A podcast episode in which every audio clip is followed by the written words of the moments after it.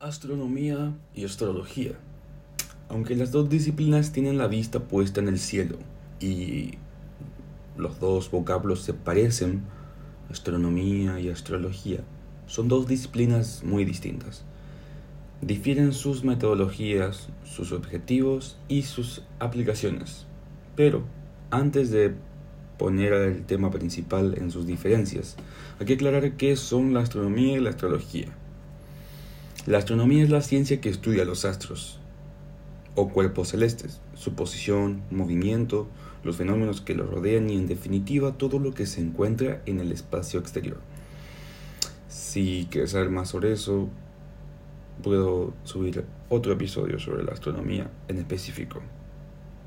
Pero aquí mismo voy a hablar sobre eso, así que con el tiempo vas a saber bien lo que es la astronomía. La astrología también estudia la posición y los movimientos de los astros, y por esas ambas palabras comparten esa raíz, pero lo hacen bajo la creencia de que la configuración del cielo influye en los eventos terrestres o en los seres humanos y en sus vidas, una creencia que es muy común actualmente. Así, su finalidad o utilidad es la de conocer qué sucederá en la Tierra o la de conocer el carácter de las personas, descubrir o repasar acontecimientos pasados de su vida o predecir su futuro. Ahora, la diferencia. Una es una ciencia y la otra es una pseudociencia. La mayor diferencia que encontramos entre astronomía y astrología es que mientras la primera es considerada una ciencia y de hecho colabora con otras ciencias como la física o las matemáticas, la astrología se define como una creencia pseudocientífica. Esto se debe a que las afirmaciones de la astronomía se basan en la observación real de una persona y son empíricamente demostrables y siguen el método científico. En cambio, la astrología combina la observación con la interpretación de la persona, la intuición y la superstición. En consecuencia de esto, solamente los descubrimientos hechos por la astronomía pueden considerarse válidos y fiables. Ahora, aunque no puede negarse que los descubrimientos de la astronomía afectan al ser humano de muchas maneras, el objetivo de esta ciencia es el descubrimiento y la comprensión del universo, su composición, su evolución, etc. Por su lado, lo que la astrología busca es ayudar a nuestra especie a comprenderse mejor a sí misma, a descubrir su porvenir y el de su planeta. Así está centrada en nosotros y no el universo en sí que nos rodea. Ahora, se aplica de una forma muy diferente en las dos.